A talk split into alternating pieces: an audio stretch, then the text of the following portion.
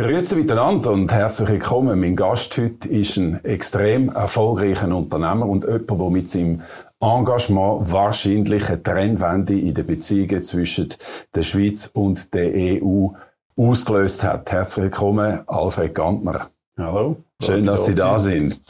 Viele Leute kennen Sie jetzt von der EU-Debatte her, aber viele wissen wahrscheinlich sonst nicht so viel über sich.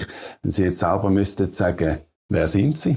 Ja, zuerst einmal ein, ein, ein Ehemann von einer, von einer coolen Frau, ein Vater von fünf Kindern und, und mit Herzblut Unternehmer, Gestalter, freut mich, irgendetwas Neues zu schaffen. Ja, und sonst lebe ich ein ganz normales Leben in Oberägeri mit einer guten Nachbarschaft. Sie sind, äh, sind Sie immer schon mit Herzblut Unternehmer gewesen? Haben Sie immer schon den Antrieb gehabt, etwas, etwas zu gestalten, etwas zu machen?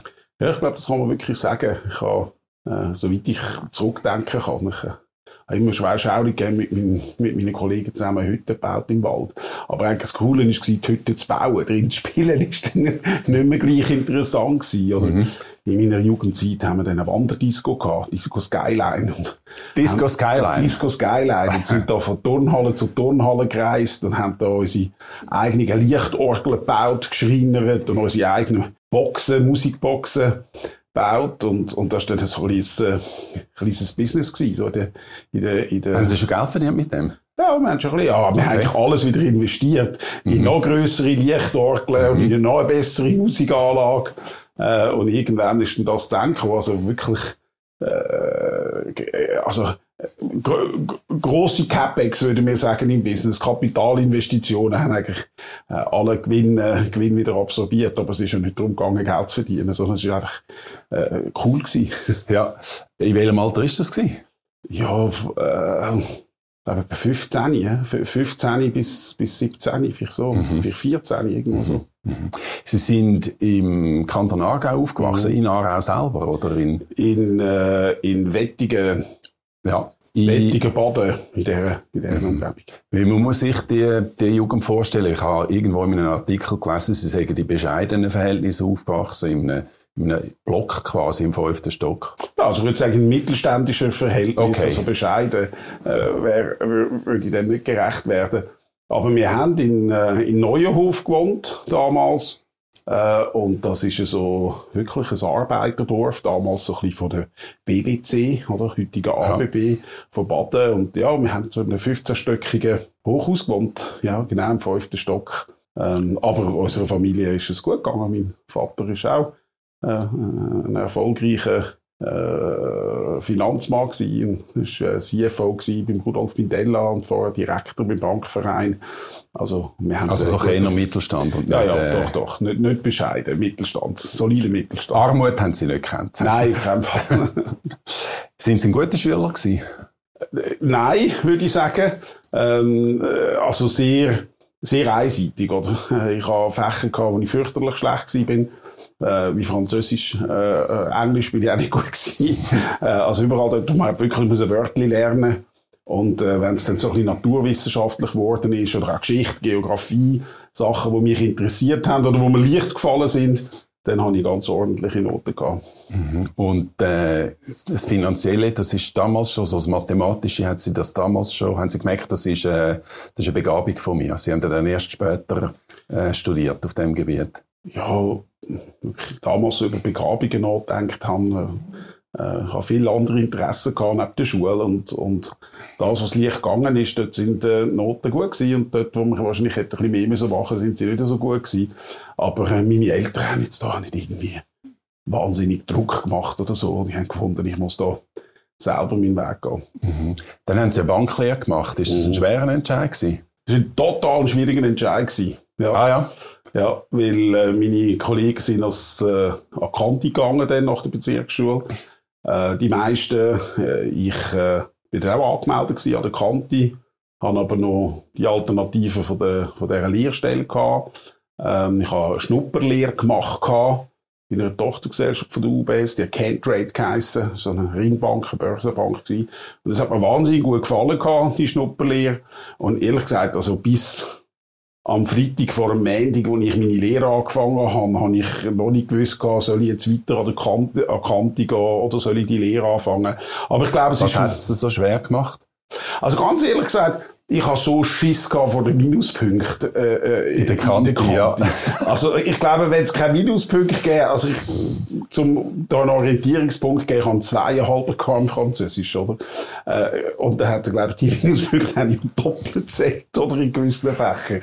Und äh, ich habe mir wirklich, ich habe mir das irgendwie nicht zugetraut, dass ich das schaffe äh, mit meinem Französisch und Englisch. Brutal. Und ich glaube, ist, ist ein bisschen, äh, ist ein bisschen das gewesen. Aber andererseits hat mich, äh, wie gesagt, die Schnupperlehre, die ich machen durfte, die äh, zwei Wochen sind das, glaube ich, das hat mich schon recht begeistert. Ich habe es spannend gefunden. So eine, eine Vermögensverwaltung, äh, Handelsbank. Äh, Haben Sie zum ersten Mal so ein bisschen geschnuppert, wie das könnte ge abgehen? Genau, genau. Aber ehrlich gesagt ist es wahrscheinlich ein Angstentscheid gewesen, primär. Und ich muss sagen, ich hatte eine tolle Lehrzeit, gehabt, eine wunderbare Lehrstelle.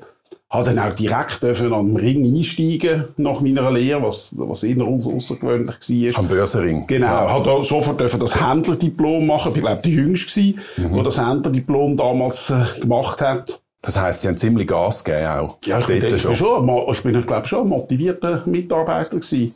Äh, ja, ich glaube, es ist ein guter Weg gewesen, äh, für mich, ähm, die Lehre und, und möchte, möchte ich das nicht missen. Aber ich hatte, muss ich sagen, wo dann all meine Kollegen dann nach St. Gallen sind, nach Zürich sind, studieren, habe ich das Gefühl gehabt, habe ich etwas verpasst.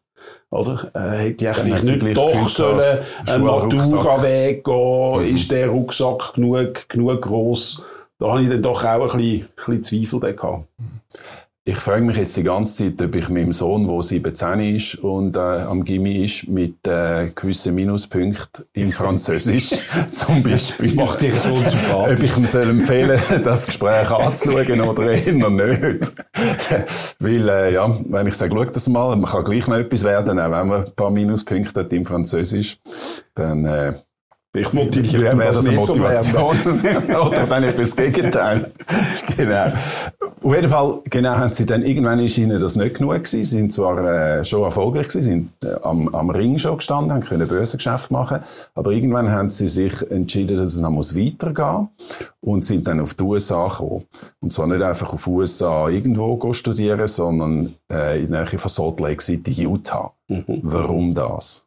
Mein Schwager ist äh, in der Kirche Jesu Christi aufgewachsen und so ist dann eigentlich die Idee entstanden, mal, weil mein Englisch ja auch nicht so gut war, mhm. das Französisch war, wirklich einen Sprachaufenthalt zu machen. Einen Sommer lang.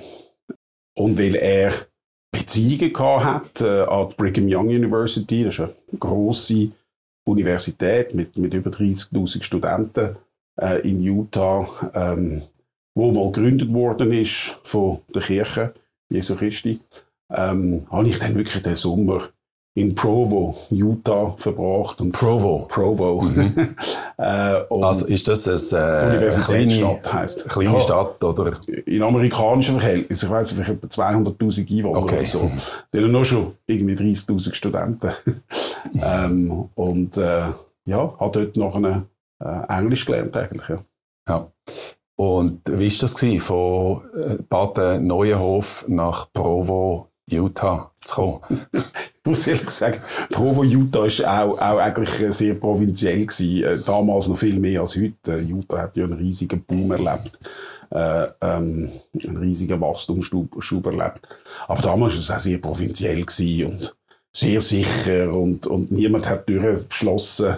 Äh, ähm, ist eigentlich sehr eine heile Welt gewesen. Vielleicht so ein bisschen eine ähnliche heile Welt äh, wie der, wo ich aufgewachsen bin irgendwo in Baden-Wettigen. Ist nicht jetzt ein riesen kultureller Unterschied gewesen. In welchem Jahrzehnt ist das gewesen? Das muss etwa 80er Jahre sein, oder ähm, was ist das gewesen? Äh, ja, Anfangs 90er Jahre ist das gewesen. Okay. Äh, ja, 90, 91 genau. Ich mhm. habe noch abverdient, OS gemacht, fertig gemacht und bin dann äh, gerade, nach, dem, nach dem Abverdienen, äh, den Sommer lang, dann ich nach Utah gegangen. Mhm. Ist das, aha, für den Austausch und nachher aber definitiv zum Studieren? Gut, und dann, und dann hat mich das packt, oder? Ja. Irgendwie, ich hatte wirklich so in diesen Studentenheim gelebt äh, und hat also eine unglaublich inspirierende äh, Atmosphäre gefunden. Äh, das Studentenleben ist einfach äh, total lässig gewesen. und das ist halt auch so ein bisschen die, das amerikanische Campus-Feeling, weil all die Studenten kommen von weit her und die wohnen zusammen in diesen Student-Housing und und ich habe gefunden, hey, das, das ist, also das wollte ich unbedingt machen. Und dann habe ich mich dann beworben an der Universität und dann haben die, die, die natürlich zu Recht gesagt, ja, Moment mal schnell, also, das lange nicht ganz, oder? Die, der, der Lehrabschluss, ich habe zwar ja. Berufsmatur mhm. gemacht, ja. die war damals relativ neu gewesen. Die BMS hat sie damals ja. geheissen. Und ich bin dann nochmal äh, zurück in die Schweiz gekommen und habe da nochmal Schule gemacht dass ich dann auch äh, in Amerika dann wirklich mit dem Studium anfangen Das hat dann gelangen mit der Berufsmatur und... Äh ja, ich bin dann nochmal in die Schweiz gekommen, habe dann da nochmal äh, ein Jahr lang eigentlich äh, so eine, ähm, wie sagt man dem heute... Ähm, ähm, das Nachdiplom, oder wie Ja, ja, genau. Also, äh, äh, man kann heute auch nach der Lehre kann man ja so eine einjährige äh, Passarelle. Genau. Eine Passarelle machen und ich habe das eigentlich auch gemacht. Ja. Äh, und, und habe dann, äh, nachdem ich dann meine, meine Allgemeinbildung noch ein bisschen besser abgerundet habe, ähm, bin ich dazugelassen worden und habe dann, äh, habe dann äh, wirklich in, in, in Utah studiert. Mhm. Und für Sie war klar gewesen, dass Sie, wenn ich das richtig gelesen habe, Finanzwissenschaften wollen studieren oder den Finanzbereich wollen vertiefen mit dem Studium? Ja, also ich bin, ich bin an der Business School gewesen, oder? Das mhm. ist, äh, umfasst natürlich alles. Also da, da hat man, äh, Strategie, da hat man Operations, HR, äh, Business Ethics äh, und auch Finanzen. Ich habe Schwerpunktfach dann in meinem Masterprogramm ist dann wirklich auf, äh, auf Corporate Finance gewesen, das ist. Mhm. Nachher sind Sie, äh, nach dem Studium haben Sie, ist das richtig, die erste Stelle sofort bekommen bei Goldman Sachs, also bei einer von den ganz grossen, wenn nicht überhaupt, weiß nicht, ist es die grösste Bank oder die renommierteste Bank überhaupt in New York? Also damals ist es definitiv so gewesen, ja, in den 90er Jahren ist Goldman Sachs wirklich so, so das, das Haus gewesen, ja. Und die haben rekrutiert an der Universität, die haben ja schon die Möglichkeit gegeben, äh, ähm, äh, ein, äh, ein Praktikum zu machen über den Sommer, mhm. während dem Studien, mhm. äh, während des Studienjahr. Und, und haben mir dann nach dem Praktikum eine Vollzeitstelle angeboten und habe dann in New York gestartet und hatte Trainings in New York, in London und irgendwann bin ich dann in Zürich gelandet. Genau. Das klingt irgendwie so ein bisschen easy, aber äh, das ist ja gerade eben, das ist gerade eine super Position gewesen eigentlich. Das erreicht mich ja nicht einfach so. Ja, also ich muss dir sagen, ich bin wirklich ein sehr guter Student gewesen und, mhm. und ich äh, habe dann auch in der Schweiz geheiratet. Cornelia und ich sind zusammen an die Universität äh, zurück in die USA. Und, das ist noch äh, lustig. Sie haben dann beide, also parallel eigentlich gesagt, das machen wir jetzt also, miteinander. Also Cornelia und ich haben uns unsterblich verliebt und haben relativ schnell geheiratet. Und äh, ich hatte den Plan schon fix gehabt, äh, zurückgehen. Für das bin ich ja extra zurückgekommen, um mhm. zum die Passarelle machen oder die, die Zusatzausbildung machen. Und irgendwie ist das ein bisschen von Anfang an, ähm, äh, Cornelia hat auch gerade ihre Matur fertig gehabt äh, hat sich überlegt, was sie studieren wollte, hat auch gerade so ein äh, Bankpraktikum gemacht. Gehabt. Bank? Bank. Ah, Entschuldigung. Bank. ein, Bank, ein Bankpraktikum gemacht, äh, einfach mal zum ein bisschen auch, auch ein bisschen, äh, die Wirtschaft, obwohl sie äh, hat eigentlich wollen, schon, oder, oder auch Journalismus studiert hat, genau. sie gefunden, sie wollen mal so ein bisschen die Wirtschaftswelt mhm. kennenlernen und hat dann so ein äh, Bankpraktikum äh, gemacht. Aber wir sind beide von der Idee, zusammen nach Amerika zu gehen und dort zusammen zu studieren, eigentlich begeistert gewesen. Und so haben wir dann auch nachher zusammen studiert. Sie ja. hat eben Broadcast Journalism studiert und und hat nachher auch wie Sie einen, einen, Job bekommen in New ja, York? Ja, sie hat bei NBC äh, nachher einen Job ja. bekommen. Sie hat für Dateline gearbeitet. Äh, und und äh, mit der Maria Shriver, das war eine Frau von Arnold Schwarzenegger. Hat sie zusammen geschafft? Ja, genau. Und hat eine ganz tolle Zeit gehabt, äh, ja. auch äh, beruflich in New York. Und äh, ich bin Goldman Sachs. Und das ist auch eine eher sinnige Zeit gewesen. Und wir sind heute noch absolute Heimweh New Yorker. Das ist so ein zweites Heim für uns. Äh, das, dort haben wir wirklich unser erstes Berufsjahr verbracht und das ist wirklich lässig. Es ist eigentlich schon noch üblich, zwei junge Schweizer, die äh, so erfolgreich sind dann im Studium, dass sie nachher auch jede eine Stelle überkommt und nicht einfach bei irgendwelchen äh, Provinzfirmen, sondern mit grossen Firmen, beide. Wie ist das mit, äh, mit der Green Card möglich gewesen eigentlich? Wir haben, äh, wir haben Student Visa gehabt. Mhm. Und Studienvisa damals haben erlaubt, dass man eigentlich äh, nach einem Berufseinstieg hat in Amerika. Und dann hat man dann, glaube ich, nach zwei oder drei Jahren hat man es dann müssen umwandeln in, eine, in eine, so eine äh, Green Card. Ähm, mhm. Aber so lange ist es dann nicht geworden bei uns, oder? Weil äh, Goldman Sachs hat dann äh, mich nach Zürich, äh, nach Zürich geschickt. Und bei uns sind dann ah, Famili Familienpläne sind geschickt worden nachher. Genau, und Familienpläne sind dann eigentlich auch, haben sich bei uns entwickelt. Ja. Und Cornelia ist dann schwanger gewesen und dann haben wir es auch schön gefunden, wieder ein bisschen näher äh, bei der bei der Familie zu sein. Mhm. Ich will noch schnell ein bisschen bei ihrem, bei ihrem Antrieb bleiben, bei der Energie, wo man ja muss haben, wenn das stimmt, was ich gelesen habe, dass sie mit 30 eine Million verdient haben im Jahr. Das passiert dann nicht einfach so bei, bei Goldman Sachs ist man ähm, äh, eigentlich ist man so kommissionsorientiert Zahl gewesen, oder? Also man hat einfach einen, einen Teil von dem bekommen, was man für die Bank verdient hat. Mhm. Ähm, und man hat eigentlich gar kein, man ist mal gestartet mit einem relativ bescheidenen, also ich weiß noch, ich glaube, ich habe 60.000 Dollar verdient im Jahr. Am Anfang? Am Anfang, mhm. als, als Universitätsabgänger. Ja was ja ordentlich ist. Äh, äh, und dann, äh, wenn man dann erfolgreiches Geschäft aufgebaut hat, ja. ähm, dann ist man nachher eben auf Kommission gezahlt worden. Und Urs Wietlisbach und mir ist es in relativ kurzer Zeit gelungen, aus Zürich raus ein äh, spannendes Geschäft äh, aufzubauen mit institutionellen Investoren in der Schweiz. Ja, und dann haben wir einfach wirklich einen, einen Anteil gehabt an dem, an dem Umsatz, den wir für Goldman Sachs äh, haben können produzieren. Ja, und das ist für, für äh, sogar einen unter 30-Jährigen dann doch ein, ein substanzieller Betrag gewesen. Mhm. Der, was du jetzt machst, ist viel. Ja, es ist enorm viel, logisch. Sonst würde es nicht jeder schreiben und, und wäre ich nicht auch äh, ehrfürchtig vor dieser Zahl, oder?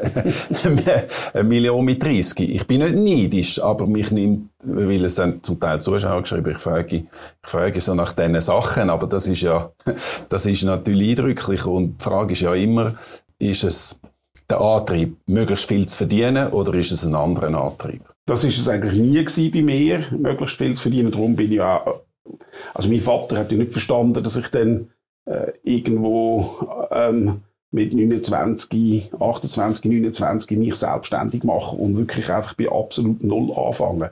Ich meine, Marcel und ich haben in den ersten zwölf Monaten überhaupt nichts verdient. Also jetzt reden wir von der Zeit nach Goldman Sachs, genau, von also, der Gründung genau, von der also Partners Group dann. Genau, also mit, mit 28 äh, haben wir gesagt, habe ich mich eigentlich selbstständig ja. gemacht. Also die Zeit, die, die, die zwei Jahre, drei Jahre bei Goldman Sachs ist, ist äh, vorher gewesen. Ähm, also mit 30 bin ich bereits selbstständig und habe nichts ja. mehr verdient. Ja. Und mein, mein, äh, mein Vater hat äh, hat gefunden, du bist ein Wahnsinniger, oder? Ja. Jetzt, jetzt äh, äh, bist du bei Goldman Sachs, äh, verdienst viel Geld, bist ein interessantes Banking, institutionelles Salesgeschäft am Aufbauen. Ähm, wir sind auch sehr stark in den ganzen Derivatstrukturen daheim gewesen. Das ist mhm. damals ziemlich der neueste Schrei gewesen. Aber das hat, äh, das hat mir einfach, äh, das hat mir nicht viel gesagt. Ja, man hat wirklich am Abend im Zug, wenn ich im Zug heimgefahren bin, nach Bruck, haben wir damals gewohnt, habe ich immer genau gewusst, wie viel habe ich heute verdient, oder? Mhm. Das hat können nichts sein, mhm. oder es hat können ein substanzieller Betrag sein, je nachdem, was für ein Geschäft, das wir abgeschlossen haben. Ja. Aber ich bin irgendwie, habe ich das Gefühl, was habe ich heute wirklich gemacht? Äh, was, äh, es ist wie nicht messbar gewesen also messbar in Franken oder ja. Dollar, aber, aber, aber messbar von dem, was, was sie bewegt haben genau, oder geschaffen haben. Oder, genau, oder, ich meine, oder jemand, Sinn gestiftet jemand, haben. Genau, jemand, der ein Haus baut, oder, der sieht äh, am ja. Abend, jetzt habe ich, jetzt habe ich wieder eine Decke betoniert. Ja. Oder? Und ich bin irgendwie heimgefahren und gefunden, ja, jetzt haben wir wieder irgendeine Derivatstruktur konstruiert und verkauft. Es hat, ich, ich, ich tue das überhaupt nicht werten. Es ist einfach für mich äh, zu wenig, zu wenig konkret gewesen. Es ist nicht mhm. etwas, mit dem ich mich auch wirklich können identifizieren Und natürlich, äh, natürlich kann man dann sich selber erklären und sagen, ja, das macht Finanzmärkte liquider und das erlaubt Kunden sich abzusichern. Ähm, äh, aber Gut, man kann es auch ein bisschen kritischer anschauen. Lustigerweise habe ich gerade vor einer Woche äh, einen von den erfolgreichen Vermögensverwalter äh, bei mir gehabt, der Pirmin Hotz. Und der, hat, der schaut das Ganze sehr kritisch an. Er sagt, es ist eigentlich vor allem äh, ein gutes Instrument für Banken zum Kommissionen generieren, aber für einen, der wirklich einfach gut will anlegen, ist es eigentlich nicht, äh, ist nicht wirklich zielführend. Also wenn man normal klassisch und konservative Aktien investiert, fährt man eigentlich besser auf lange Sicht. Das nur nebenbei dass das noch gesagt ist. Ja, also ich, ich, ich glaube, das greift extrem kurz, oder? Also ich meine, es gibt äh, gerade große Konzerne, äh, wo sehr stark darauf angewiesen sind, dass sie gewisse Risiken können, äh, können absichern, das können ähm, das können Zinsrisiken sein, das können äh, Commodity-Risiken sein, die sie brauchen für Produktion. Ähm, also selbst in der Landwirtschaft äh, ist es heute fast undenkbar, dass, ja. man, dass man überhaupt äh, die ganze Ernte etc. Ja. Nicht, nicht, nicht, nicht kann absichern. Also ich glaube schon, dass der Markt eine gewisse Berechtigung hat, aber natürlich das sieht man am Devisenmarkt, oder? Dass heute die Handelsvolumen so viel größer sind als wirklich der unterliegende Markt. Da wird so viel obendrauf eben einfach spekuliert. Äh, und da gebe ich dem Herrn Rotz recht, wenn es eine Notspekulation ist, wenn es keine äh, ökonomische Grundlage gibt, äh, dann, dann wird es wirklich zur zur äh, Gebührenmaschine und, und, und äh, führt auch zu substanziellen mhm. Risiken in dieser Bankbilanz. Mhm. Gut, es ist noch ein Unterschied natürlich, ob man jetzt von einem kleineren oder mittleren Privatanleger redet, der irgendwie sein Geld investieren über 20, 30 Jahre oder ob man um grosse äh, institutionelle Kunden äh, redet, das ist klar. Auf jeden Fall, äh, das hat für sie irgendwie nicht mehr so viel Sinn gemacht. Ihr Vater hat es nicht können verstehen. Das haben sie ihm, das haben sie ihm nicht können plausibel machen. Obwohl er ja eigentlich hätte müssen sehen, dass sie Unternehmerblut haben. Er hat es einfach fahrlässig gefunden, quasi. Also, also ich muss ehrlich sagen, mein Vater hat mich immer wahnsinnig unterstützt und eigentlich in allem unterstützt. Er hat mich schlussendlich auch in dem Schritt unterstützt mit seinem, mit seinem Rat. Aber er hat mich auch hinterfragt und herausgefordert. Und ich glaube, das ist auch gut gewesen. Ähm, äh, ich meine, wenn ich heute zurückschaue, muss ich doch sagen, äh, ist recht viele Jugendliche äh, äh Leichtsinn Übermut. Übermut dabei gewesen. Ganz ehrlich gesagt, ich weiss nicht, ob ich heute äh, wieder ähm, den, den Mut hätte. Also ich meine, es ist... Äh, Wie lange ist es hart gewesen? Äh, es ist lustig, ich habe es nie als hart empfunden in dem Sinn.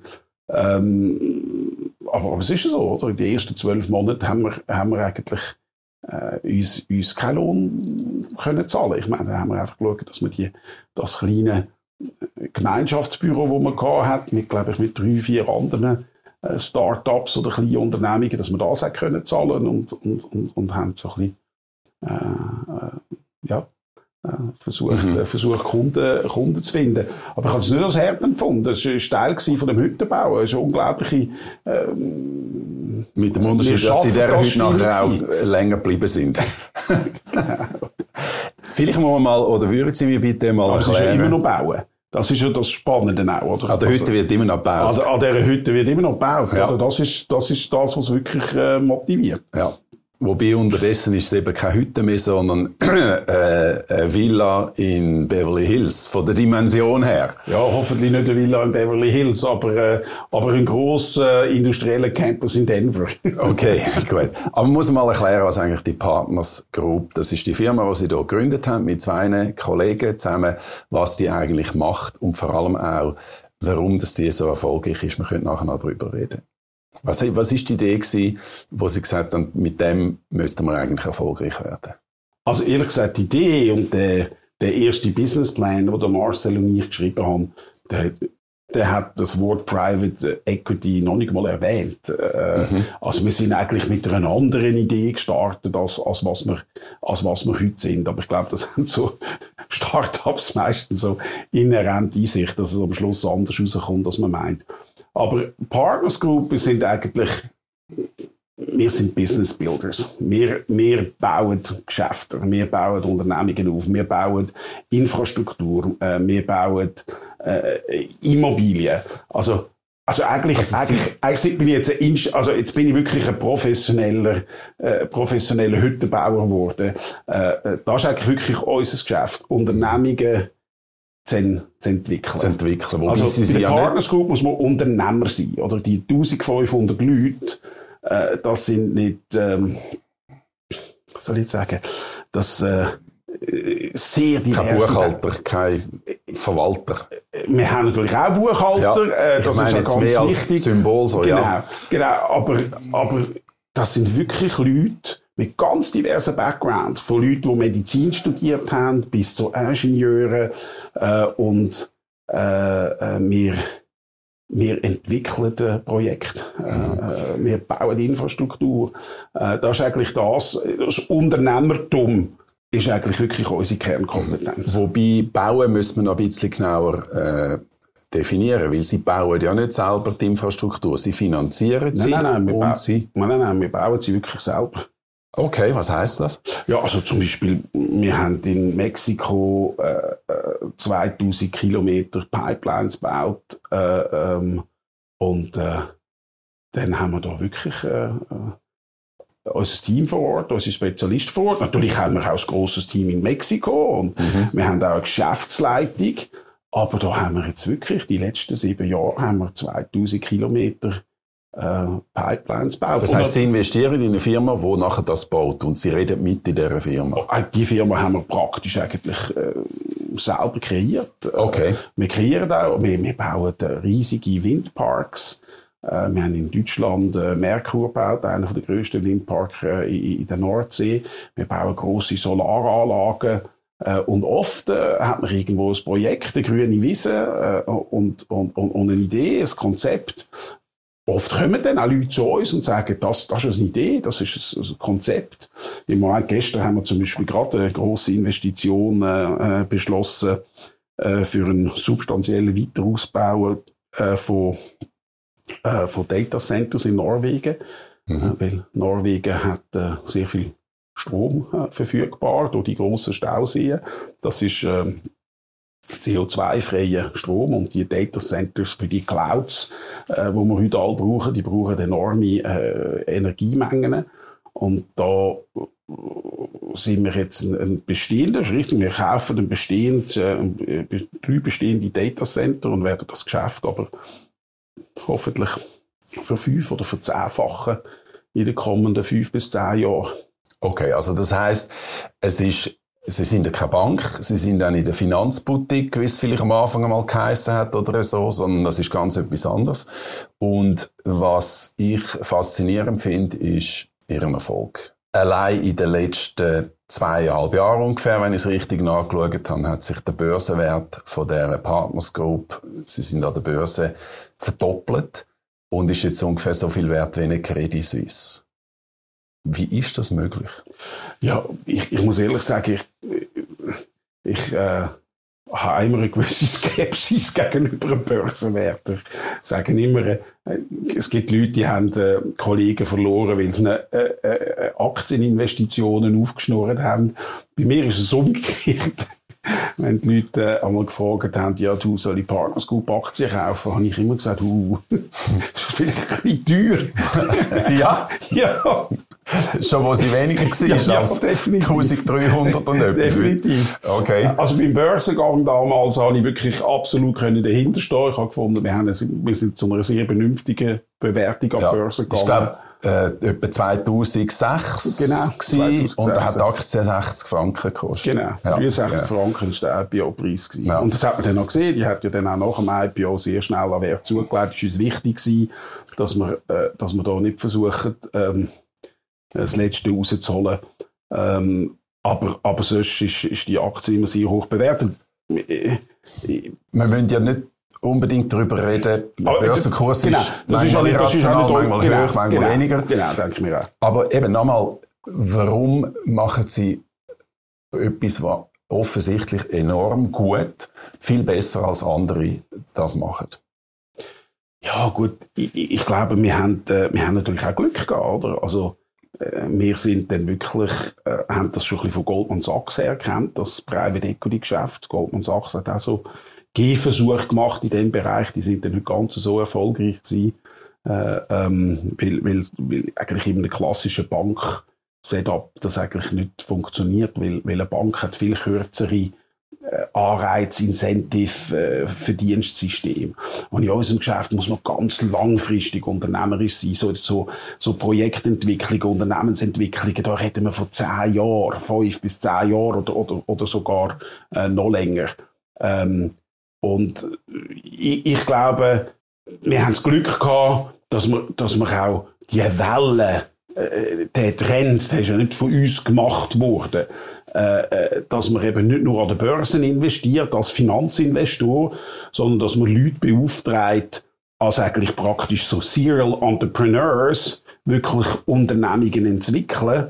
Äh, äh, da sind wir auch ein bisschen, äh, da sind wir auch ein bisschen ja, haben wir ein bisschen Glück gehabt. Ja, ja. Da sind wir dem Surfbrett draussen gewesen, äh, sicherlich gut trainiert äh, äh, und auch mutig. Und dann sind, sind, ist halt wirklich äh, Dann ist die richtige Welle gekommen. richtig Welle gekommen. Und ich glaube, wir hatten auch das Glück gehabt, dass wir die gestanden äh, haben.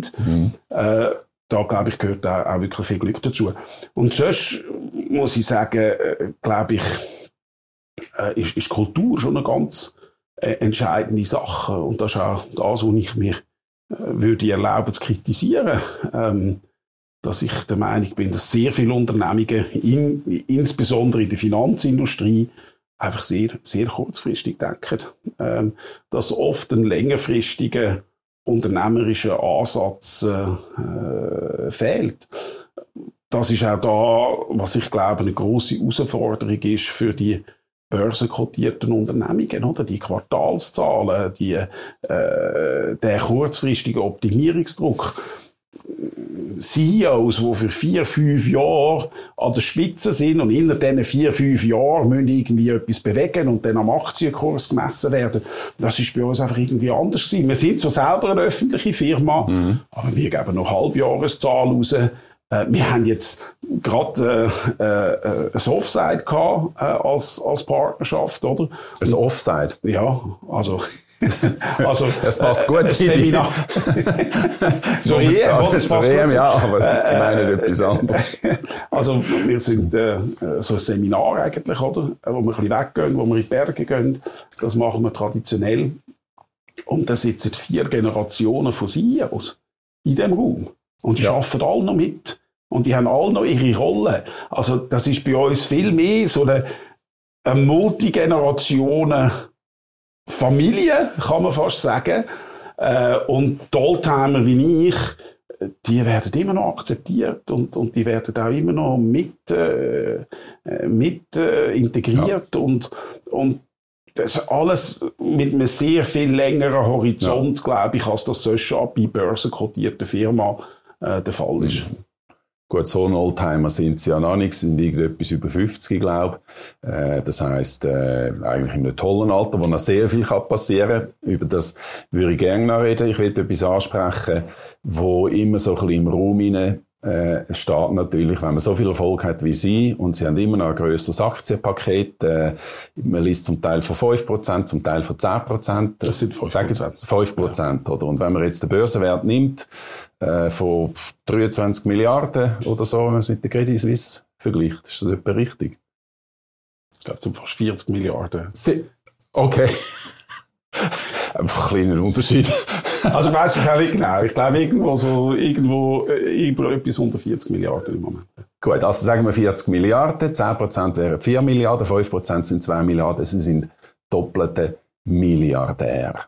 Das ist etwas, was man gar nicht kann begreifen und vor allem ist es wahrscheinlich gar nicht so einfach, mit dem Ruf auch zu leben vom Milliardär. Wie, wie gehen Sie mit dem um? Ja, es ist, es ist auch für mich absolut abstrakt, oder? Also es ist, es ist ja nicht, ähm, wie Sie sagen, das ist ja ähm, eine Beteiligung an einer Firma und, und, und das ist ein, ein theoretischer Wert, den ich irgendwo auf einem Bankauszug habe, oder? Aber äh, mein Leben äh, ist, ist nicht so äh, verrückt viel anders geworden in, de, in den letzten 20 Jahren. Ich lebe immer noch äh, im gleichen Haus, im gleichen Dorf. Jetzt zügle ich dann mal.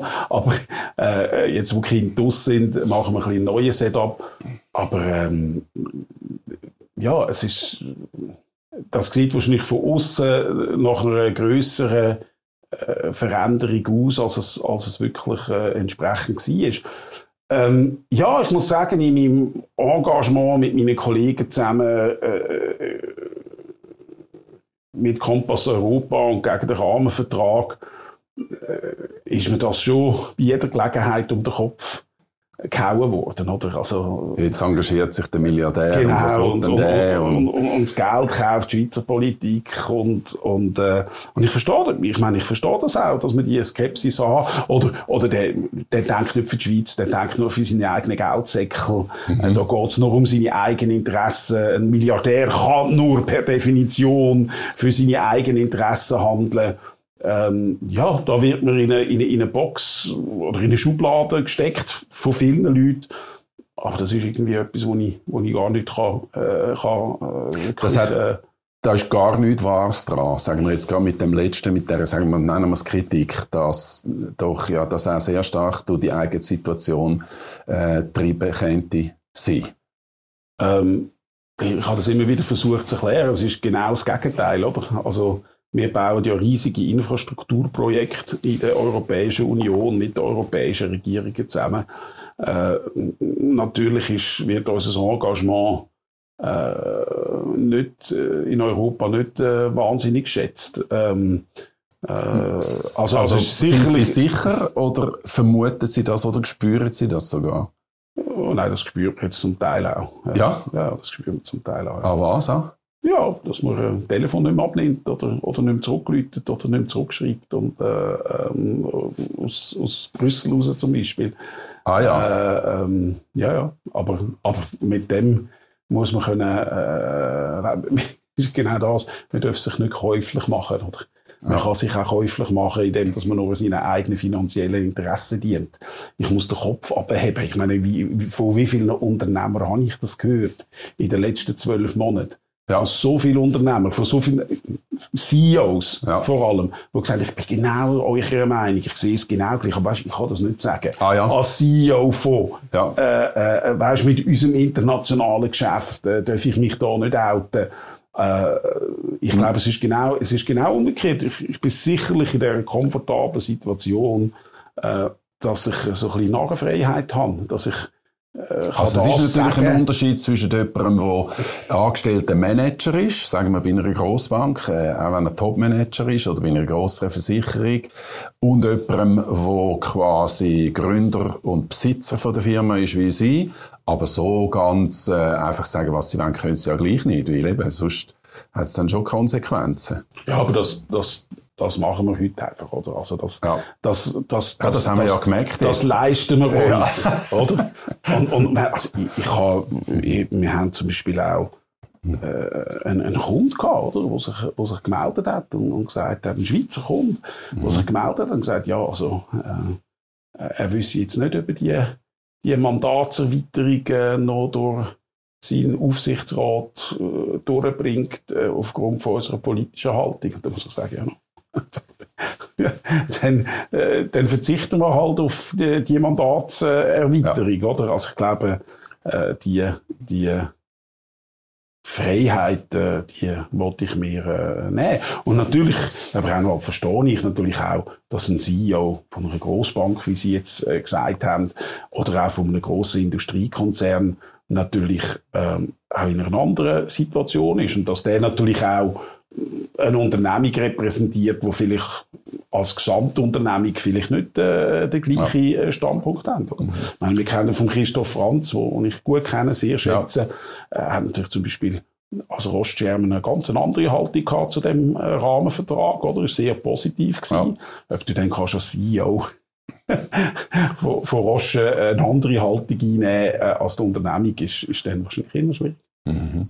Was ja im Grunde genommen am meisten zu diskutieren gegeben hat, ist, dass man das Gefühl hat, äh, die ganze Schweizer Wirtschaft oder mindestens die wesentlichen grossen Teil mhm. von der Schweizer Wirtschaft wollen eigentlich äh, den Rahmenvertrag oder wollen mindestens, dass es äh, zu einem Abschluss kommt von der Verhandlungen und dass man dann vielleicht dem Volk vorleitet, weil sie haben das Gefühl gehabt, dass sei äh, der richtige Weg mit der Europäischen Union. Und dann, und ich habe das viel auch als Journalist erlebt, dass man in der Wirtschaft ähm, grundsätzlich nicht hat sich wollen äußern oder wenn nur positiv. Und ich habe aber auch gewusst, dass es Wirtschaftsleute gibt, die das eigentlich kritisch anschauen, sich aber nicht äh, an die Öffentlichkeit äh, getrauen mit dem. Und sie sind eigentlich die, die das Ganze in Bewegung gebracht hat. Es gibt noch eine andere Gruppierung, Autonomie Suisse, mhm. aber, aber ihre Gruppierung, Kompass Europa, hat eigentlich wirklich die, die Diskussion in Fahrt gebracht und es nimmt mich nochmal Wunder, warum sie zu dem, an dem Punkt hergekommen sind, wo sie gesagt haben, doch, das machen wir jetzt, ich muss jetzt das öffentlich, muss ich mich engagieren. Also, der Marcel Erni, mein, mein, mein Mitgründer, der eigentlich eine sehr apolitische Person ist, äh, zumindest sich nicht, nicht würde öffentlich da äh, engagieren, ähm, ist, äh, ist einmal zu mir ins Büro gekommen und hat gesagt, du äh, äh hast den Rahmenvertrag äh, einmal gelesen. Ähm, und äh, dann, äh, das war ja um die Zeit herum von dieser Begrenzungsinitiative, oder? Ja, also von der Masseneinwanderungsinitiative. Nein, nachher war doch die Begrenzungsinitiative noch gewesen, ja. im, letzten, im letzten Herbst. Oder? Ah, stimmt, ja, kann. Genau. Und äh, wo ich dann äh, äh, und dann habe ich das äh, äh mal wirklich angefangen anzuschauen. Ich bin stark der Meinung gewesen, dass die Begrenzungsinitiative, dass man nicht kann äh, einfach äh, eine Brücke abbrennen, äh, bevor man die neu gebaut hat. Und, und, dann haben wir schon gesagt, ja, was, was kann denn die neue Brücke sein? Und dann haben wir mal die, die, äh, das Rahmenabkommen anschauen. Und in meiner heutigen Tätigkeit bei der Partners Group muss ich, muss ich jede Woche so irgendwie da, da 1000 plus Seiten Anlageempfehlungen durchlesen für unser Anlagekomitee am Dienstag äh, Nachmittag, äh, wo bis in die Nacht hinein dauert, äh, wie auch gestern. Und dann habe ich mal die 35 Seiten halt gelesen. Ich bin mich das gewöhnt. Mhm. Ganz einen Haufen Seiten zwischen Freitag und Dienstag, einen Haufen Seiten zu lesen. Und bin ehrlich gesagt einfach absolut verschrocken, was das für ein, für ein einseitiger Vertrag ist. Und da war nichts Bilaterales an dem Vertrag. Es war eine total einseitige, unilaterale Rechtsübernahme gewesen, mit Automatismus, Guillotinklausel. Das haben wir ja alles ausreichend äh, diskutiert. diskutiert. Genau. Aber interessant ist, dass Sie sagen, dass es so eindeutig war, weil es ist ja schon noch interessant, dass man 35 Seiten vor sich hat und man diskutiert monatelang, jahrelang über die, über die 35 Seiten und es ist total schwammig, auch in den Medien, ob das jetzt etwas bringt oder nicht. Und Sie haben es durchgelesen und gesagt, nein, so nicht. Ja, also, ich meine, man muss auch dazu sagen, dass natürlich mal die, die, ein ganzes grundsätzliches Missverständnis immer vorhanden war und immer noch da ist, oder? Dass wir das Gefühl haben, wir haben ohne den Rahmenvertrag keinen Marktzugang. Das ist natürlich ein völliger Kabis, oder? Selbstverständlich können wir in die EU exportieren. Genauso wie die Amerikaner in die EU exportieren und die Chinesen in die EU exportieren. Mhm. Und auch die UK jetzt in die EU exportiert. Es ist darum gegangen, haben wir den präferentiellen Zugang, wo wir dem Binnenmarkt sagen und, und, und, und, und sind wir bereit für den präferentiellen Zugang wirklich äh, die einseitige äh, Passivmitgliedschaft, die einseitige Rechtsübernahme ähm, äh, zu akzeptieren, aus dem wir gar nicht mehr rauskommen, aus mhm. dieser Vertragskonstruktion. Und dann äh, muss ich sagen, äh, haben wir das angefangen intensiv diskutieren. Und ich habe dann auch einen Haufen wir haben einen Haufen Unternehmer kontaktiert. Und wir haben einfach gemerkt, das steht in der, das Thema steht in der Schmuddelecke. Oder? Mich traut sich gar nicht, ja. äh, darüber eine offene Diskussion zu führen. Oder? Da wird mir gerade in die SVP-Ecke gestellt. Nicht, dass ich die Ecke schlecht finde, mhm. auch wenn ich mhm. äh, noch nie SVP gewählt habe. Äh, ähm, und ich glaube, was, was Kompass Europa und Autonomy Swiss, denen ich genauso viel äh, ähm, äh, Kredit möchte geben, äh, äh, wo unglaublich viel äh, geschafft hat und auch, äh, ich glaube, zusammen haben wir irgendwie zweieinhalbtausend in der kürzesten Zeit, in einer, auch wenigen Wochen zweieinhalbtausend Unternehmer zusammengebracht, die gesagt haben, wir haben Bedenken, wir wollen den Weg nicht. Und, und wir haben uns wirklich, also wir haben jetzt erst einmal mit denen Economy Swiss und Avenir Swiss uns getroffen. Ja. Und gesagt, verstehen nicht, erklären uns. Okay. ich muss ehrlich sagen, ich glaube, ich habe keine zehn Leute getroffen, die die 35 Seiten gelesen haben. Das ist ja unglaublich eigentlich. Oder? Und, und, jedes Mal, und, und, jedes Mal, wenn ich den Vertrag genommen habe, auch im Club, im SRF, oder, mhm. haben, wir, haben die Leute gar nicht über den Vertrag reden. Ja. Spitzenkräfte aus den Wirtschaftsverbänden haben gar nie mit mir über den Vertrag reden. Das ist einfach sakrosankt gewesen. Man unterschreibt aus Vernunft, wie die FDP würde sagen. Nicht aus Liebe, aber aus Vernunft unterschreibt man den Rahmenvertrag. Und, und ich glaube, was, was, was, was wir haben können beitragen ist. Darf, darf ich noch schnell da einhaken? Es nimmt mich noch Wunder, weil Sie auch von dieser Fernsehsendung geredet haben, vom Club. Ähm, sind Sie einmal gewesen oder sind Sie zweimal im Club zweimal gewesen? Ja. Weil ich habe nur die, das zweite Mal hat er dann sehr viel Wirbel verursacht, weil man gesagt hat, das ist einseitig. Das ist die Sendung gewesen, nachdem die Vertragsverhandlungen abgebrochen worden sind. Wie weiter wäre das Thema gewesen, ja. Genau. Und die Szene, die Sie jetzt beschrieben haben, ist aus der ersten Sendung, wo man gar nicht über den Vertrag hat wollen äh. Genau, die habe ich leider nicht gesehen.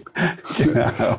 Wieso hat man nicht über, haben Sie ihn mitgenommen? Ja, und ja, ja ich habe ihn mitgenommen, mit, all, mit, mit all meinen Markers, äh, mit, mit, äh, mit ja. den Fähnchen dran, oder? Ja. Ähm, ja, natürlich ist das äh, die Moderatorin, äh, die das hervorragend macht. Ich meine, ist klar wahrscheinlich Komplexität, um irgendwelche Vertragstexte zu zitieren. Das ist es so. Da muss ich sie auch ein bisschen, genau. ein bisschen ist wahrscheinlich, nehmen. ist wahrscheinlich der falsche Rahmen gewesen. Ja. Äh, ich bin ja nicht ein, ein erfahrener Fernsehmann und, und, und hat das vielleicht, äh, äh, aber sie hat ja das auch strikt unterbunden. Aber ich, übrigens, ich habe keine von diesen beiden Clubdiskussionen einseitig gefunden. Ich habe auch die letzte, äh, Jacqueline Badran ist ganz klar gegen den Vertrag gewesen. Dass Jacqueline Badran im eher inneren Klassenfeind als ein Verbündeter. Das ist so. Ich schätze sie übrigens brillant, blitzgescheite Frau. Ja. Äh, wir sind sicherlich, äh, äh, hat schon nicht unbedingt das gleiche Parteibuch, auch wenn ich selber keins habe. Äh, aber dass die SVP äh, sich natürlich sehr darüber äh, geärgert hat, dass keine SVP-Vertreter da sind, ist zu einem das ist aus der SVP-Sicht äh, sicherlich verständlich. Mhm. Ich bin sicher kein SVP-Vertreter. Ähm, aber ich glaube, wir haben mit der Jacqueline Padran und mir sicherlich zwei Personen gehabt, die dezidiert äh, gegen den Rahmenvertrag waren. Ja. Das ist gar nicht unbedingt etwas, was mich jetzt noch mehr interessiert. Mich interessiert, wie es zu dieser Gemengelage gekommen ist, oder? Die, die, eben, die breite äh, Unterstützung, ohne dass man quasi den Vertrag richtig gelesen hat. Ich, ich kann das eigentlich fast nicht glauben.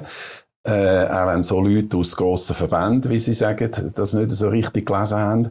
Auf jeden Fall gibt es ja schon ein paar Argumente dagegen. Jetzt sind natürlich die Verhandlungen abgebrochen. Wir müssen jetzt nicht mehr über, über alle die Hürden von dem Vertrag reden, aber gleich so ein bisschen grundsätzlich. Sie sagen ja, wir gehen nicht so große Nachteile ein, wenn wir den Rahmenvertrag nicht haben. Gerade als Wirtschaftsstandort, Sie haben es auch beziffert, mit äh, allenfalls ein bisschen Wachstum, wo wir verlieren Sie sagen auch, es ist um einen präferentiellen Marktzugang gegangen. Wir haben ja sowieso den Marktzugang. Wie beurteilen Sie denn die Situation jetzt? Bei breiten Kreisen von der Öffentlichkeit, von der Politik, auch von den Medien ist ja eine Art Schock vorhanden und man hat das Gefühl, jetzt werden wir von der EU pisackt in der nächsten Zeit und das wird ganz hart. Also, um, um das wirklich auch nochmal zu quantifizieren, ganz kurz. Also wenn wir die ganzen bilateralen Eins nehmen, das sind ja die schwergewichtigen Verträge. Ja. Und da nehme ich jetzt Zahlen vom Bundesrat, von der Ecoplan-Studie, die 2018 gemacht worden sind, haben wir einen Wachstumsverlust pro Jahr von 60 Franken Wirtschaftsleistung pro Kopf. Mhm. Also, wir reden, oder? Ich sage immer so salopp, da gehen wir halt, da gehen wir halt einmal mehr zu Nacht essen, oder? Äh, mit, mit, mit, mit, mit dem Partner in Pizzeria, oder irgendwie so, oder? Zum Wirtschaft ein bisschen angehoben. Genau. Ja. Und, und wenn wir dann wirklich den Lohnwachstum anschauen, dann reden wir irgendwie von 2 Franken 40 Lohnwachstum. Äh, äh, äh, also, also, also, marginal, das wird einfach kom komplett, äh, komplett überschätzt. Ähm, ich, ich glaube, mir hat, äh, äh, mir hat zu wenig, äh, mir versteht zu wenig, auf was der wirtschaftliche Erfolg in der Schweiz aufgebaut sind, wie wichtig die Rahmenbedingungen sind. Und ich glaube, aus einer Schweizer und ich sage es jetzt bewusst so, wenn man das ja äh, mehr vorwirft, mhm. aus einer Schweizer Nabelschau raus hat man gar keine Vorstellung, wie viel schlechter das die Rahmenbedingungen in der Europäischen Union sind. Wir haben, wir haben über 30.000 Mitarbeiter in unseren Firmen, die wir ja. führen, ja. in der Europäischen Union. Und ich, ich sage Ihnen, in Frankreich, äh, äh, äh nur schon mhm. Qualität von der Sozialpartnerschaft in der Schweiz versus Frankreich versus Deutschland, das sind Welten. Ich, ich kann Ihnen sagen, ich kenne kaum einen CEO, der freiwillig in Frankreich äh, eine Fabrik eröffnen ja, wir haben ja die, die Beispiele aus Deutschland, wo hinlänglich bekannt sind, wie lange das braucht, um einen Flughafen bauen oder umbauen. Äh, und, und das sind natürlich extreme Beispiele. Und ich, ich habe auch das Gefühl, dass äh, ohne die EU wollen, schlecht zu machen. Ich bin überhaupt kein äh, Gegner von Europa oder von einer, von einer besser funktionierenden, von einem besser funktionierenden Wirtschaftsstandort Europa. Aber ich glaube, wenn man die echten Zahlen anschaut, dann, dann geht es um Rahmenbedingungen. Aber das ist ein bisschen eine andere Diskussion. Genau. Das ist die große Diskussion. Genau.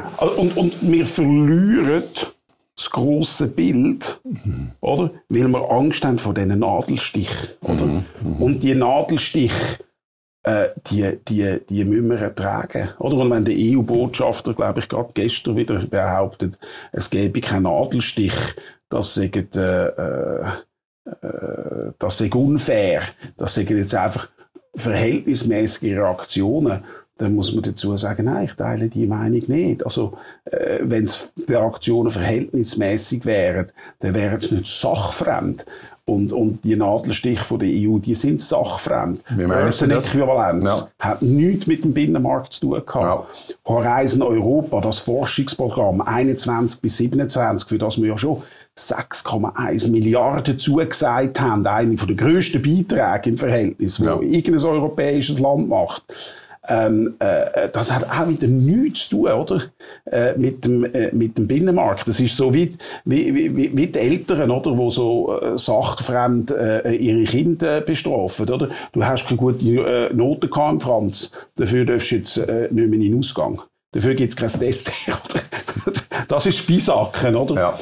Mit dem müssen wir umgehen. Äh, ich glaube, äh, sehr viel können wir selber adressieren.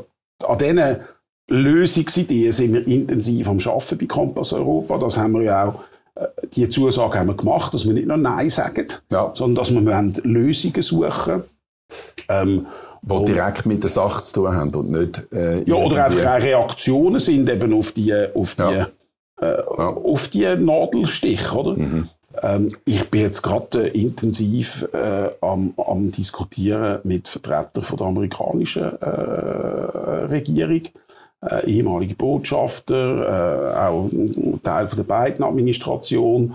Und sagen, wenn wir zusammensitzen, wenn die Europa, Europäer uns wirklich nicht mit dem Forschungsprogramm wollen, äh, äh, ja, dann müssen wir uns halt überlegen, wie wir mit den Amerikanern zusammenarbeiten und ja. mit Engländern. Die sind dann in dem Forschungsbereich fast überall noch, noch Champions League. Ja. Ja, die und, haben ja mehr Universitäten, die in der Top-Liga sind als äh, die EU. Also die beste äh, europäische Universität ist die Technische Universität München, gemäß ja. der Rankings, die ist auf dem Platz 50, oder? Ja. Und die, die Reste, außer DTH sind die restlichen Plätze alles äh, äh UK und, und, und USA. Und ich glaube, da müssen wir auch den Mut haben, uns auch neu zu orientieren. Nicht, weil wir uns das wünschen. Ich wäre ja, ja. der Erste, der würde sagen, geben wir die 6,1 Milliarden aus, wir sind mit in Europa, wir wollen einen Beitrag machen zu dem Forschungsplatz Europa. Ich bin der Erste, der sagt, wir können noch mehr machen in der, in, in, im Bereich von äh, Flüchtlingsintegration. Ich bin auch der Meinung, äh, dass unsere Kohäsionszahlungen eher mager sind. Die Milliarden, äh, die jetzt ansteht. Ja, gut, das ist über zehn Jahre, 1,3 ah, okay. Milliarden. Also, äh, also, wenn man Norwegen anschaut oder andere Länder anschaut, die machen bedeutend größere Kohäsionszahlungen. Ich glaube, da könnte man ein solidarischer Partner sein. Ja. Aber das macht natürlich Sinn, wenn die EU uns auch äh, will. Also, man muss es verhandeln. Wenn die uns, und wenn die uns, ja. uns nicht dabei haben, weil ja. sie jetzt einfach drützeln, weil sie es nicht akzeptieren können, dass die Schweiz aufgrund von ihrer politischen Kultur auch einen, einen eigenständigeren Weg gehen Und dann muss man auch sagen, oder? Da höre ich, da hörst du immer, ja, also, schauen mal die Wachstumsdynamik in Osteuropa. Ja, dass das für osteuropäische Länder Sinn macht, mhm. oder? Ihres, ihres äh, Sozialprodukt, ihre, ihres Einkommensniveau auf den europäischen Durchschnitt anzulüpfen und wo können massiv von diesen Handelsvorteil, weil sie billigere Arbeitskräfte haben, können profitieren. Ich weiss, auf was sie auswählen. Ist, ist aber das ist eine andere, das ist eine andere Position. Die sind wir, unten. Wir, wir, wir, wir verdienen 30 Prozent mehr genau. als der europäische Durchschnitt. Und jetzt kann man natürlich völlig absolut Haltung haben und sagen, das ist unfair, dass wir mehr verdienen. Wir wollen eine Nivellierung ermöglichen. Wir wollen einen Ausgleich ermöglichen. Es ist absolut okay, wenn die Schweiz aufs Niveau 20 Prozent, aufs kaufkraftbereinigte Niveau von Deutschland absinkt in den nächsten zehn Jahren. Die Haltung kann man haben, das finde ich großzügig. Das wäre Ihre Perspektive, wenn wir jetzt da voll die gleichen Regeln hätten wie die EU. Ja, wenn die Rahmenbedingungen am Schluss die gleichen sind, mhm. Mhm. dann werden wir am Schluss äh, eine Nivellierung haben. Das passiert nicht innerhalb von drei, vier das Jahren. Das passiert wahrscheinlich über 20, 30 Jahre. Aber da bin ich überzeugt, ja. dass das der Fall wird sein. Äh, ich will gleich noch mal schnell an ein Interview erinnern, das ich kürzlich gehört habe mit dem Präsidenten der EPFL, also äh, ETH in Lausanne wo sich allergrößte Sorgen macht um den, um den Forschungsstandort, wo das sehr explizit auch geschildert hat, wie wichtig das ist, dass europäische Forscher in die Schweiz kommen können, dass man Austausch hat. Ich meine, die Schweiz ist allein noch nie. Das ist schon vor 200 Jahren so gewesen, bei der Gründung von unseren äh, Universitäten. Oder wir haben immer schon ausländische Forscher gebraucht. Und er hat einfach das Gefühl, das ist eine Katastrophe. Ich, ich ähm, führen eine Spitzenuniversität. Ähm, und, und da gibt es sicherlich definitiv auch Gründe, sich Sorgen zu machen und, und, und, und da hat man eine andere Perspektive. Ähm, dazu würde ich Folgendes sagen. Äh, einerseits steht es uns völlig frei, jedem Forscher ein Angebot zu machen in der Schweiz. Da haltet uns ja gar niemand davon äh, auf. Also, die Deutschen dürfen ja ihren Forschern nicht sagen, ihr dürft nicht mehr in die Schweiz ausreisen. Mhm. Wir bauen den Mauer um die Schweiz herum. Mhm. Oder? Äh, das hat damit zu tun, können diesen Forschern äh, interessante äh, auch wieder Rahmenbedingungen geben, können ja. die entsprechend finanzieren, haben die die Infrastruktur. Ähm, äh, und dann würde ich wiederum sagen, was ich einfach nicht ganz verstand, oder? Ist, und wenn Sie Horizon Europa anschauen, ist doch ein typischer EU-Topf, oder? Da gehen 90 Milliarden rein. Man hat politisch in Brüssel gewisse Schwerpunkte definiert, wie Quantum Computing, Human Brain Project, zum Beispiel. Und dann, wird, definiert, und ja. dann wird mit der ganz grossen Gießkanne das in ganz Europa verteilt. An alle Universitäten. Oder? Also wenn Sie die Effizienz anschauen, von diesen Forschungsprogrammen, die EU gesponsert sind, dann sind die an einem ganz kleinen Ort. Und dort muss ich einfach sagen, ja, wir würden trotzdem gerne mitmachen, weil wir ein solidarischer Teil sein. Aber die Schweizer Hochschulen haben ein internationales Niveau dass wir problemlos auch mit den Amerikanern, mit den Engländern, mit den Israelis zusammenarbeiten. Ja. Und da haben wir heute informelle äh, äh, Forschungskooperationen von, zwischen Wissenschaftlern, äh, auch einzelnen Universitäten. Aber wir könnten genauso sagen, wir investieren die 6,1 Milliarden in eine Forschungszusammenarbeit mit den besten Universitäten in den von uns strategischsten Feldern äh, und dann bin ich persönlich überzeugt, wer, wer hätte eine bessere äh, Renditen auf dem Investment. Mhm.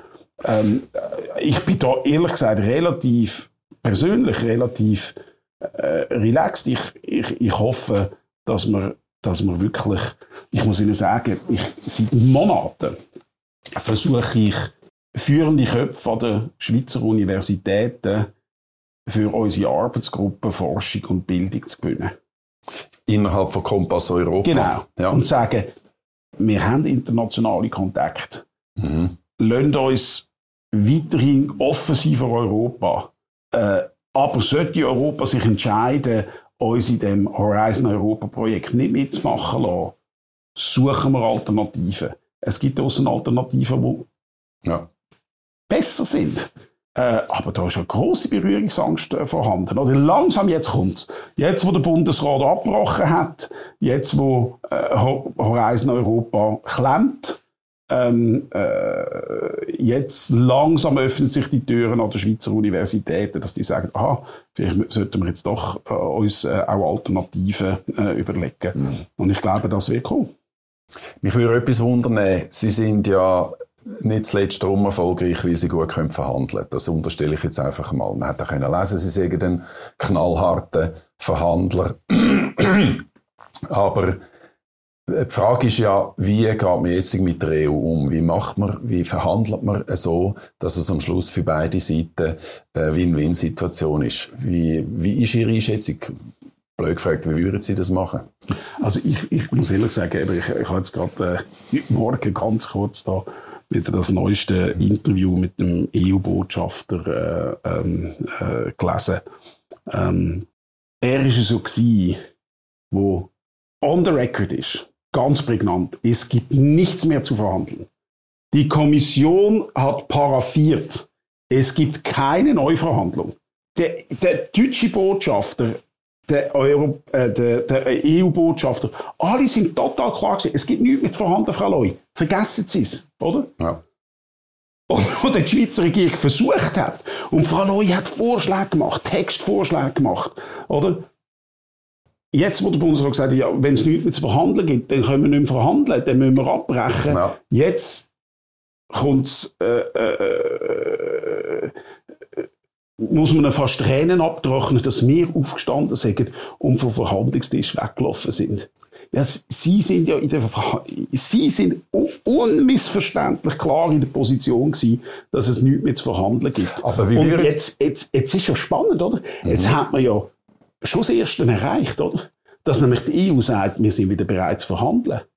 Weil vor wenigen Wochen, wo die Frau Loi losgeschickt worden ist, hat die EU gesagt, wir verhandeln nicht mehr. Ja. Oder? Und, und da sieht man eben, mit welchen Bandagen das da gekämpft wird. Also wir können eigentlich sagen, Herr Brennwald, selbst wenn wir jetzt wieder würden davon verhandeln, haben wir zumindest schon Türen aufgestoßen, dass man überhaupt wieder verhandelt. Weil die EU ist die Partei gewesen, die sich weitere Verhandlungen komplett verweigert hat. Noch vor, vor wenigen Wochen.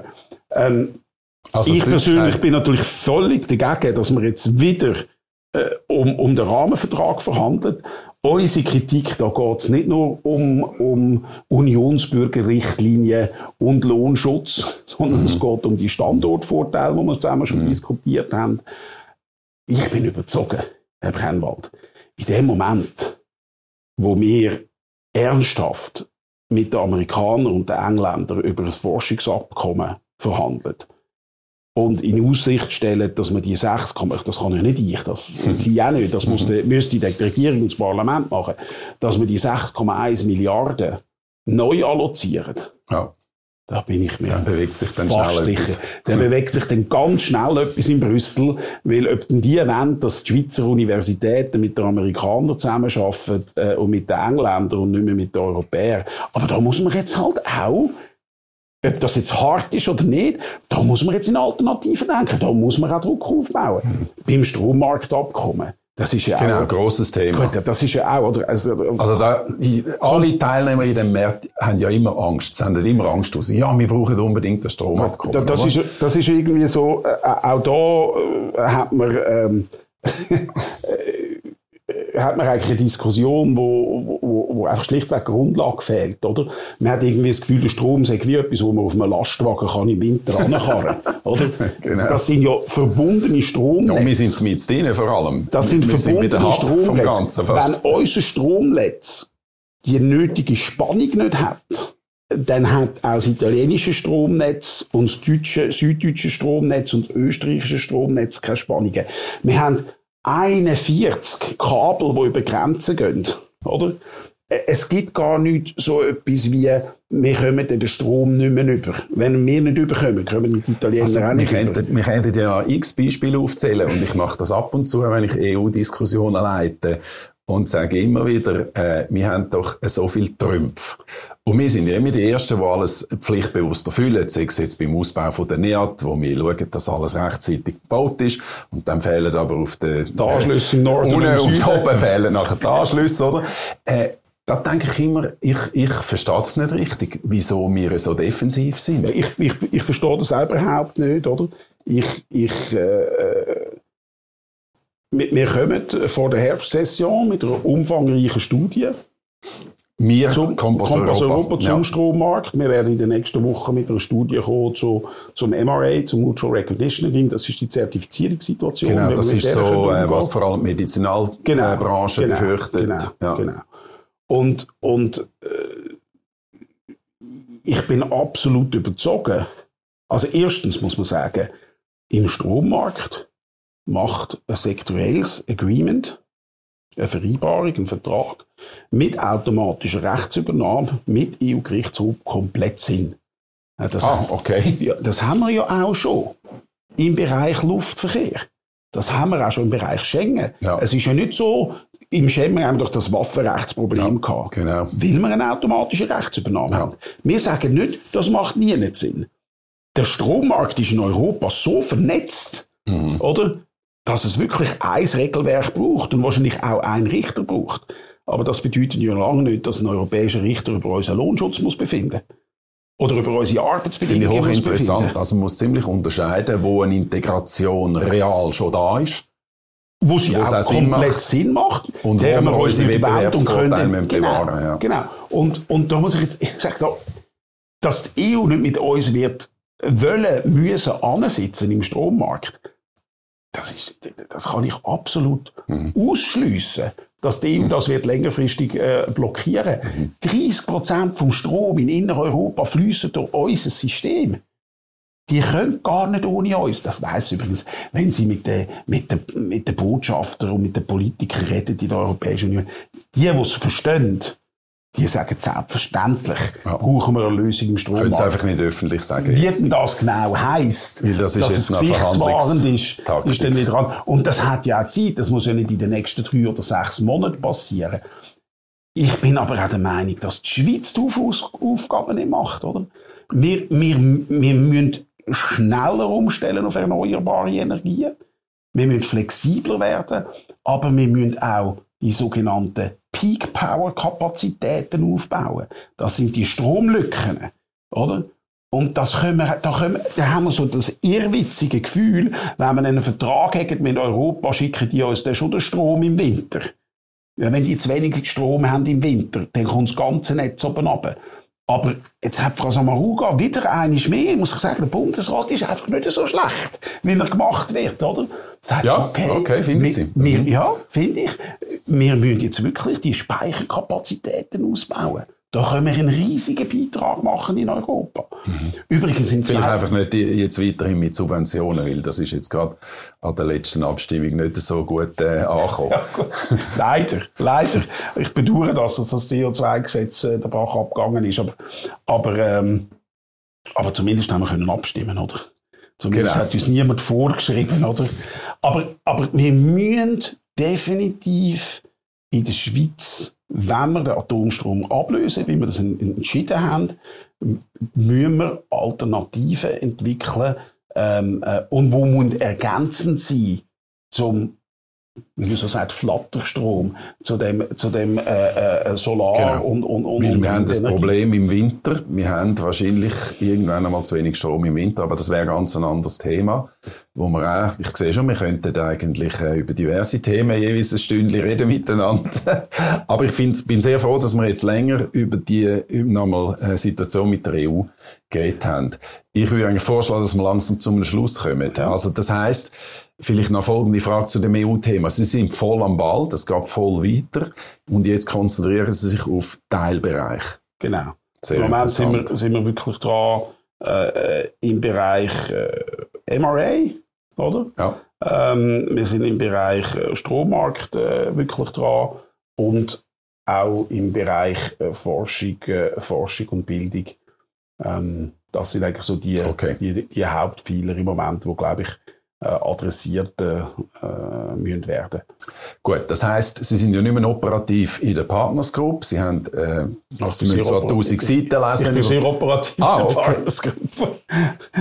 Ja, nein, nein, ich arbeite noch richtig. Das war jetzt ein salopp ausgedrückt von mir, damit Sie es äh, ein bisschen präzisieren. Sie sind also, nicht mehr also so stark ich, drin, ich bin, ich, wir sind nicht in einer, in einer Linienfunktion, in einer Führungsfunktion. Mhm. Wir, wir leiten nicht äh, äh, ähm, äh, Teams. Ähm, wir sind sicherlich in der strategischen Führung äh, sehr involviert zusammen mit dem gesamten Verwaltungsrat. Wir haben einen sehr aktiven Verwaltungsrat, der tagt nicht noch viermal im Jahr. Ähm, aber inhaltlich auf der, auf der Anlage äh, äh, sind wir äh, ähm, jede Woche dabei. Ich habe gerade gestern siebeneinhalb Stunden Anlagekommissionssitzung gehabt. Ähm, also äh, ja, was das ich will sagen ist Spaß. Genau. Also Sie haben immer noch einen Haufen Arbeit, eben wenn Sie ja sagen, Sie müssen äh, jede Woche etwa 1000 Seiten lesen über das Wochenende vom Freitag bis zum Dienstag, da, da hätten sie ja an und für sich genug Arbeit und genug, äh, genug zu tun. Aber sie haben sich entschieden, dass sie sich engagieren in diesem Bereich.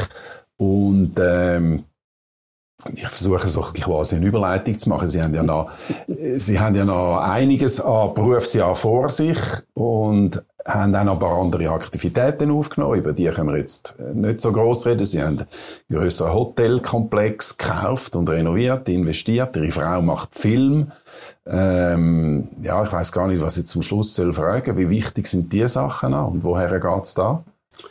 Also, also ich muss ehrlich sagen, also Politik ist nicht meine Welt. Also ja. ich habe das ich bin das recht ernüchternd erlebt, muss ich jetzt ehrlich sagen.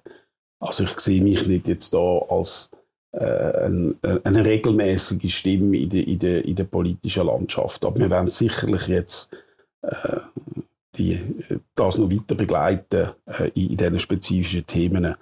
Äh, meine Frau und ich haben seit 20 äh, Jahren äh, Stiftungen. Äh, wir sind sehr engagiert äh, in unseren Stiftungen. Das äh, ist uns eine grosse Freude. Ähm, ähm, ich muss sagen, ich bin nach wie vor leidenschaftlicher Vater von fünf Kindern. Ich äh, werde Großvater. Es könnte jeden Moment oh, so weit sein. Ist nicht wahr? Ja, ja. Samstag war Termin. Gewesen. Äh, äh, wir freuen uns riesig. Zum ersten Mal quasi? Auf, erste, auf unser erstes Grosskind. Ähm, äh, also ich, ich, ich unterrichte äh, ähm, äh, Bibel, Bibelkund für, für junge Erwachsene in der Kirche äh, äh all, all zwei Wochen. Also darf, ich, darf ich da schnell einsetzen? Sie haben eigentlich gewünscht, dass wir jetzt nicht wieder über die Kirche reden, wo Sie Mitglied sind. Also man sagt ja den äh, Mormonen, das ist, das ist, glaube ich, ein Ausdruck, den man nicht verwenden sollte. Sie heisst eben Kirche Jesu Christi. Genau. Genau. Aber jetzt haben wir es gleich erwähnt. Das ist ja auch nicht etwas, wo Sie, äh, wo Sie geheim halten. Sie haben jetzt einfach keine Lust gehabt, um einen grossen Teil von unserem Gespräch über das zu reden. Aber Sie sind immer engagiert. Ja, ja. Das also ein Teil sein von einer christlichen Gemeinschaft äh, ist, ist etwas, etwas ganz Kostbares. Das ist, äh, das ist nur ein Teil von meinem Leben. Ich habe ja ganz viele Freunde äh, und Beziehungen natürlich außerhalb von, von der kirchlichen Gemeinschaft, aber es ist ja schön, eingebettet zu sein in, in, in, in, in eine kirchliche Gemeinschaft. Sie haben sich ja schon mehr engagiert, gehabt, oder? Sie ja, ich bin sechs Jahre lang Bischof gewesen, Bischof, ja, ja. Äh, was eigentlich so ein Gemeindepfarrer ist, das ja. so ein bisschen. Ähm, nein, das ist, äh, das ist etwas Schönes, das ist mir ein wichtiger Teil äh, äh an meinem Leben, meine, meine persönliche Spiritualität.